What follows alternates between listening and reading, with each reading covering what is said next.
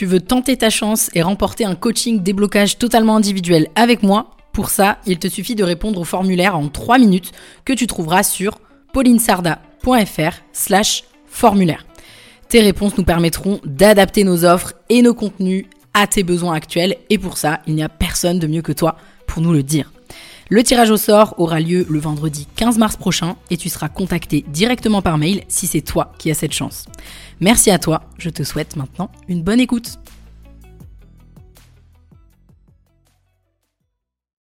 T'es entrepreneur, des portes et des rendez-vous pas honorés, tu vas t'en prendre des tas et des tas d'autres et c'est le jeu. Mais il y a une partie stratégique à aller explorer et c'est là où, selon moi, ben, il faut pas s'arrêter là et juste se dire ok, je passe à autre chose.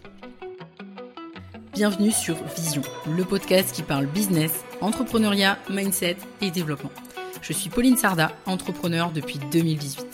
Mon objectif est de te faire comprendre qu'à partir du moment où tu prends tes responsabilités, tout est possible.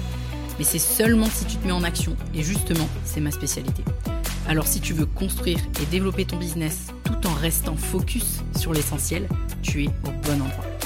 Save the date pour un rendez-vous par semaine, seul au micro ou accompagné d'un ou plusieurs invités. On démarre maintenant avec l'épisode du jour.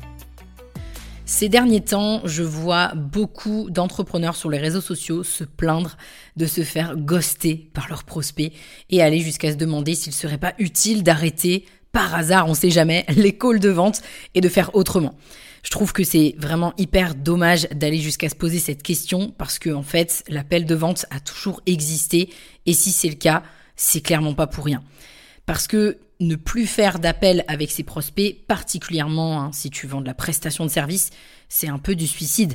Parce que même si tu as la possibilité de mettre en place plein de choses pour que ton prospect te donne le max d'infos, il manquera toujours quelque chose. Un échange, une confiance qui se crée et un feeling se sent ou pas d'ailleurs.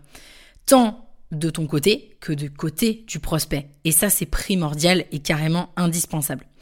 Alors, sur cet épisode, j'aimerais aborder avec toi de quoi on parle quand on parle de ghosting et surtout de quoi je vais te parler aujourd'hui. Et enfin, bah, pourquoi tu te fais ghoster et du coup, comment tu peux l'éviter. Je préfère d'ailleurs te prévenir, ça peut potentiellement te secouer un peu, mais c'est toujours et uniquement dans ton intérêt. Alors, on va aller dans le vif du sujet comme j'ai l'habitude de faire. Se faire ghoster, c'est quoi Et plutôt, bah, de quoi on va parler finalement sur cet épisode? Se faire ghoster, c'est avoir des prospects qui se présentent pas au rendez-vous, ou alors qui donnent plus signe de vie après un appel et ou une proposition commerciale. Et aujourd'hui, j'imagine que si les prospects te ghostent, tu penses très probablement qu'ils sont hyper irrespectueux et impolis, et je vais pas te, te contredire, évidemment, oui, il y a une part de ça. Ça te fait perdre énormément de temps, ça te prend de l'énergie, potentiellement tu te sens dévalorisé, etc. Mais une fois en fait que tu t'es dit oh là là, ça se fait vraiment pas, j'ai autre chose à faire, franchement, il aurait pu me prévenir, etc., etc. Ok, soit. Et maintenant qu'on a dit ça, qu'est-ce qui se passe? Tu traces ton chemin et tu passes à autre chose? Alors oui, c'est vrai qu'il faut clairement passer à autre chose hein, et juste pas perdre d'énergie ni de temps inutilement en te mettant en colère, surtout sur quelque chose où t'as pas totalement la maîtrise, à savoir bah, le prospect qui se présente pas euh, dans ce cas par exemple. Mais justement, tu vas voir qu'il y a quand même une partie, euh, je vais je vais je vais pas spoiler, on, on va y venir. Donc ça c'est pour l'aspect un peu émotionnel. Oui, t'as raison de passer rapidement à autre chose t'es entrepreneur, des portes et des rendez-vous euh, pas honorés, tu vas t'en prendre des tas et des tas d'autres et c'est le jeu. Mais il y a une partie stratégique à aller explorer et c'est là où, selon moi, ben, il faut pas s'arrêter là et juste se dire ok, je passe à autre chose. Parce que l'erreur, c'est justement de s'arrêter là et de penser que le problème ne vient que d'eux. Sauf que en restant sur ce constat de base, tu risques pas d'avoir plus de rendez-vous honorés demain, hein, clairement. Si tu agis de la même façon, tu obtiendras les mêmes résultats. Donc il faut aller chercher la source du problème. Et la source du problème, elle se trouve pas à 100% dans les mains de ton prospect, hein. Tu es responsable en partie du fait que ces gens-là, ces entreprises, ces clients potentiels te ghostent. Et ces quatre choses, on va les découper ensemble.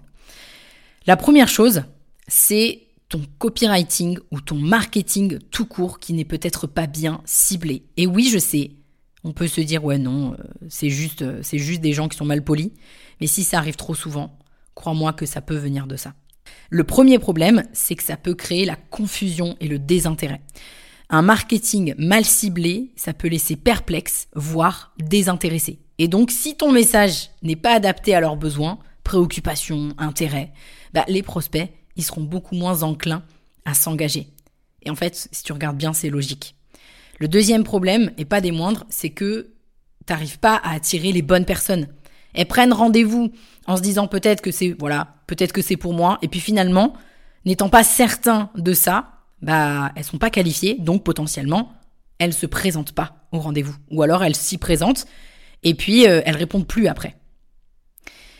Et pour bien clarifier, ce que j'entends par marketing mal ciblé, c'est souvent au niveau de l'offre, hein, en général, et ce que j'entends par copywriting, ce sont les mots que tu emploies dans ta communication pour pouvoir toucher ta cible. Et oui, tout compte. Parce que générer des rendez-vous, quelque part, tout le monde peut le faire. Mais générer des appels qui sont vraiment qualifiés, c'est un petit peu une autre paire de manches, euh, comme on dit. La deuxième chose, tu sais pas dire non et tu as peur de manquer, alors tu mets rien en place pour que ça n'arrive pas, ou que, en tout cas que ça n'arrive plus. Et ça, que ce soit consciemment ou inconsciemment, et d'ailleurs c'est inconscient la plupart du temps, t'as pas forcément conscience que tu dis euh, que tu sais pas dire non, et que du coup tu dis oui euh, parce que tu as peur de manquer. Ce que je veux dire par tu ne sais pas dire non, c'est qu'au lieu de prendre ta posture et de tout simplement envoyer un email à la personne pour lui dire je ne peux pas t'aider ou je ne suis pas la bonne personne car telle raison et donc je préfère te recommander auprès de telle personne, telle entreprise, bah tu prends quand même l'appel. voilà. Et ça, ça peut être parce que justement, tu as peur de manquer. Alors, tu dis oui. Tu dis oui à toutes les demandes que tu reçois parce que bah on sait jamais en fait, on sait jamais. Et c'est valable aussi pour tout type de sollicitation d'ailleurs parce que le on sait jamais, il est valable pour plein de choses, pour euh, des demandes d'interview, des demandes de podcast, euh, des etc etc. Et puis c'est comme ça aussi que tu te retrouves sous l'eau. Ça c'est un autre sujet, mais clairement c'est lié. Alors après, attention à ne pas prendre ce que je dis euh, au pied de la lettre parce que pour pouvoir dire non dans le contexte que j'ai décrit, il faut avoir des éléments vraiment tangibles qui te font dire que, ben, en fait, tu peux pas aider la personne. Puisque euh, dans l'exemple que je t'ai donné, tu sais pas dire non parce que les demandes que tu as ne sont pas qualifiées, mais tu vas quand même les prendre parce que tu vas te dire, bah oui, on sait jamais. Sinon, le bénéfice du doute, si jamais, en fait, tant que tu n'as pas d'éléments tangibles, le bénéfice du doute, il est permis. Et particulièrement en vente, parce que même, même si avec les informations que tu as au moment de la prise de rendez-vous, tu as des doutes sur le fait de pouvoir l'aider ou non, tant que tu penses qu'il y a une possibilité, il faut maintenir l'appel. Quand tu es en appel, il y a quelque chose qui se passe avec le prospect et tu peux avoir énormément d'informations qui peuvent finalement montrer que tu es complètement à même d'accompagner cette entreprise ou ce prospect. Donc ça veut dire qu'il ne faut pas prendre à la légère. Évidemment qu'on ne dit pas non à tout le monde. il faut dire non quand tu as des éléments tangibles. Et quand je parle d'éléments tangibles, on va y venir un petit peu après. Mais oui, il est probable que si tu te fais ghoster régulièrement, c'est parce que peut-être tu manques quelque part d'assertivité, que tu n'arrives pas à dire non par peur de manquer. Et c'est ok, hein, il faut être ok avec ça, ça se travaille, mais il faut juste en avoir conscience d'abord. Et si déjà, rien qu'en écoutant cet épisode, tu peux prendre conscience de ce problème-là, déjà tu as avancé. La troisième chose qui pourrait expliquer pourquoi tu te fais ghoster par tes prospects souvent, euh, c'est que tu n'as pas de formulaire de qualification. En tout cas, il n'est pas bien calibré. Alors après, je te vois venir, peut-être que tu te dis oui mais si, j'ai bien un formulaire et pourtant les gens ne se présentent pas au rendez-vous, ça arrive souvent. Déjà, qu'est-ce qu'il y a sur ton formulaire? Qu'est-ce qu'il y a dans ce formulaire? Si tu demandes juste l'email, ce qu'ils font et ce qu'ils veulent, ça ne suffit pas. Et surtout, c'est important de mettre en place une question excluante parce qu'elle te permet, comme son nom l'indique, d'éventuellement exclure le prospect avant le rendez-vous et donc avant de te faire perdre ton temps et surtout avant de faire perdre aussi le temps de ton prospect. Parce que si tu peux pas l'aider, c'est bien gentil de discuter, mais si tu peux pas l'aider, tu lui fais perdre du temps et toi aussi tu vas perdre ton temps. Donc finalement, en l'excluant, bah, tu lui rends service. Ton formulaire, au-delà de prendre les informations de base, à savoir l'adresse, l'email, le nom, le prénom, euh, peut-être les réseaux sociaux, etc., il doit pouvoir te permettre de qualifier le prospect. En gros, il doit te permettre de répondre à la question est-ce que je peux l'aider? Est-ce qu'il est au bon endroit? Est-ce qu'il a pris rendez-vous avec la bonne personne? Est-ce qu'il a, est qu'il a bien fait de prendre rendez-vous avec moi? En fait, ça te permet d'avoir un énorme élagage et aussi ça vient t'aider, te donner un support pour mieux vendre ensuite parce que tu as énormément d'éléments aussi dans un... Euh, si ton formulaire de qualification il est bien fait, tu as énormément d'éléments. Et c'est un véritable levier pour la vente aussi. Donc, ton formulaire, il doit te permettre d'identifier les problématiques qu'il rencontre en ce moment, ton prospect, hein, tu l'as compris. Et pour ça, il faut potentiellement l'aider, lui donner des éléments avec des réponses à cocher et ensuite lui laisser l'espace de s'exprimer avec ses mots. Ton formulaire, il doit te permettre aussi d'identifier ce qu'il vient chercher, la transformation qu'il souhaite avoir en passant par tes services, et non les problématiques et la transformation euh, que ton prospect veut, ce ne sont pas les mêmes choses. Les clients, ils sont très bons pour te parler de leurs problèmes, rarement pour te dire ce qu'ils attendent vraiment. Et c'est un moyen pour toi de savoir, par exemple, s'il y a une incohérence à ce niveau. Ça te donne du grain à moudre aussi pour l'appel de vente. Tu vois des questions à poser qui vont te permettre aussi d'être plus pertinent ou pertinente. Ensuite, le formulaire, il doit aussi pouvoir te donner des informations précieuses sur comment ton prospect gère ce problème. Est-ce qu'il a déjà essayé des choses? Et si oui, lesquelles? Tu vois, pour pallier son problème, le problème euh, que toi, tu es censé résoudre. Et enfin, il doit pouvoir te permettre d'éventuellement unqualifier, c'est pas français du tout, mais tu as compris, le prospect. Et pour ça, ça peut être intéressant de mettre une réponse piège, cette fameuse question excluante, avec une réponse piège. Je vais te donner un exemple tout bête quand j'étais encore full indé et que je faisais du consulting en stratégie LinkedIn notamment, j'avais une question excluante sur mon formulaire de prise de rendez-vous qui était Vous voudriez bénéficier de quel service? Et j'avais deux réponses. Enfin, trois exactement avec la question autre, parce qu'il faut toujours la mettre quand même, parce que des fois, euh, ils ont besoin de, mettre autre chose. Et j'avais un accompagnement individuel pour devenir autonome et déléguer ma création de contenu.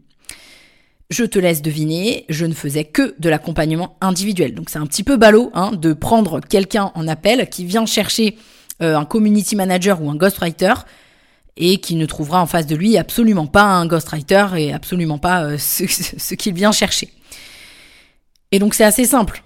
Quand j'avais des prises de rendez-vous avec déléguer ma création de contenu, il y a un email qui s'envoyait pour demander des précisions.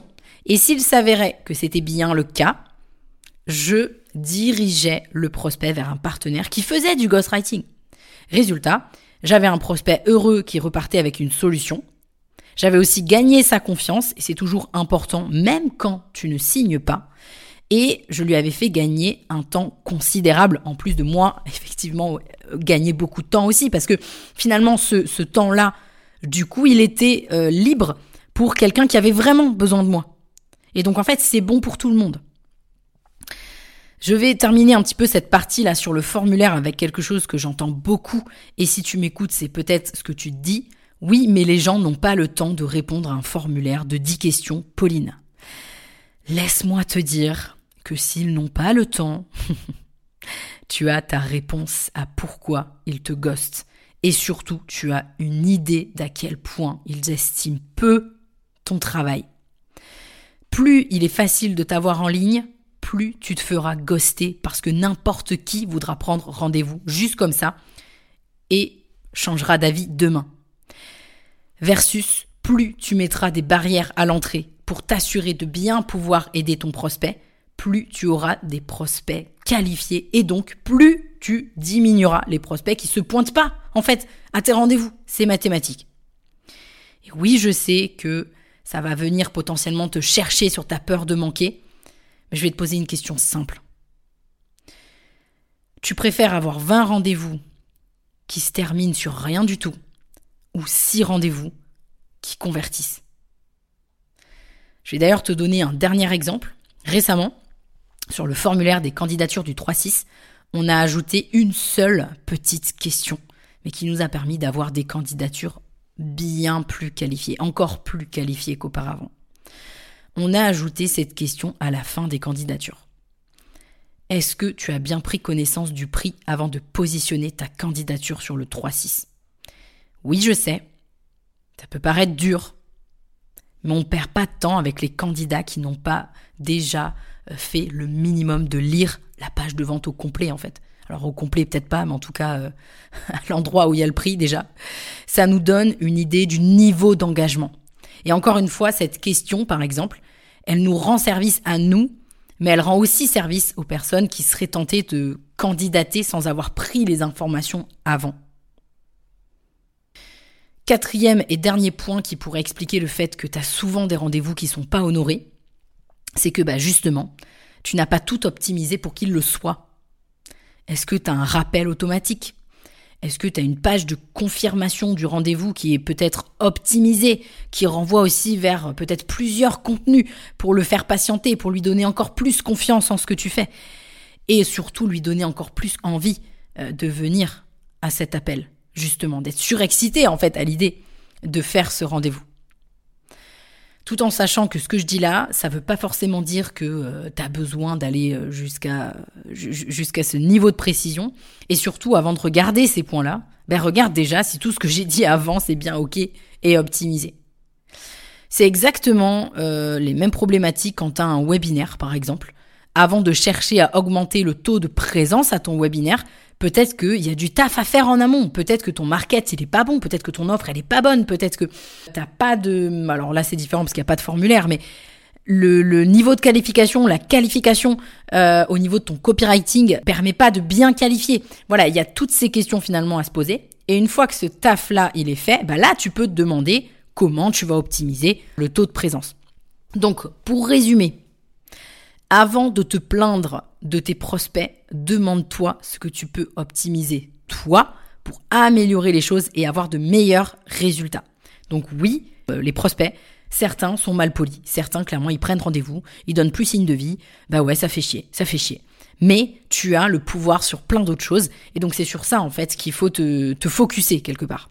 Donc si je résume les quatre choses qui font que potentiellement tu te fais ghoster régulièrement ou avant l'appel ou après l'appel, c'est que peut-être ton copywriting ou ton marketing tout court, il n'est pas bien ciblé.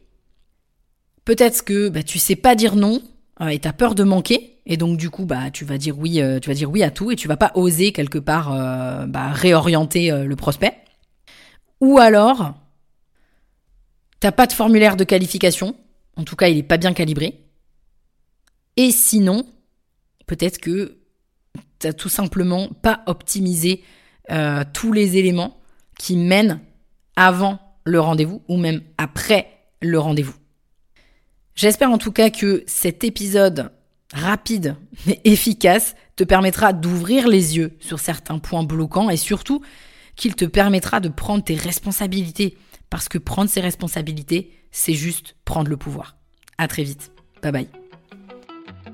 Merci à toi d'avoir suivi cet épisode. Si tu l'as apprécié, je t'invite à me laisser un avis 5 étoiles sur la plateforme d'écoute sur laquelle tu te trouves, ou mieux encore, à le partager à quelqu'un de ton entourage qui aurait selon toi besoin de l'écouter.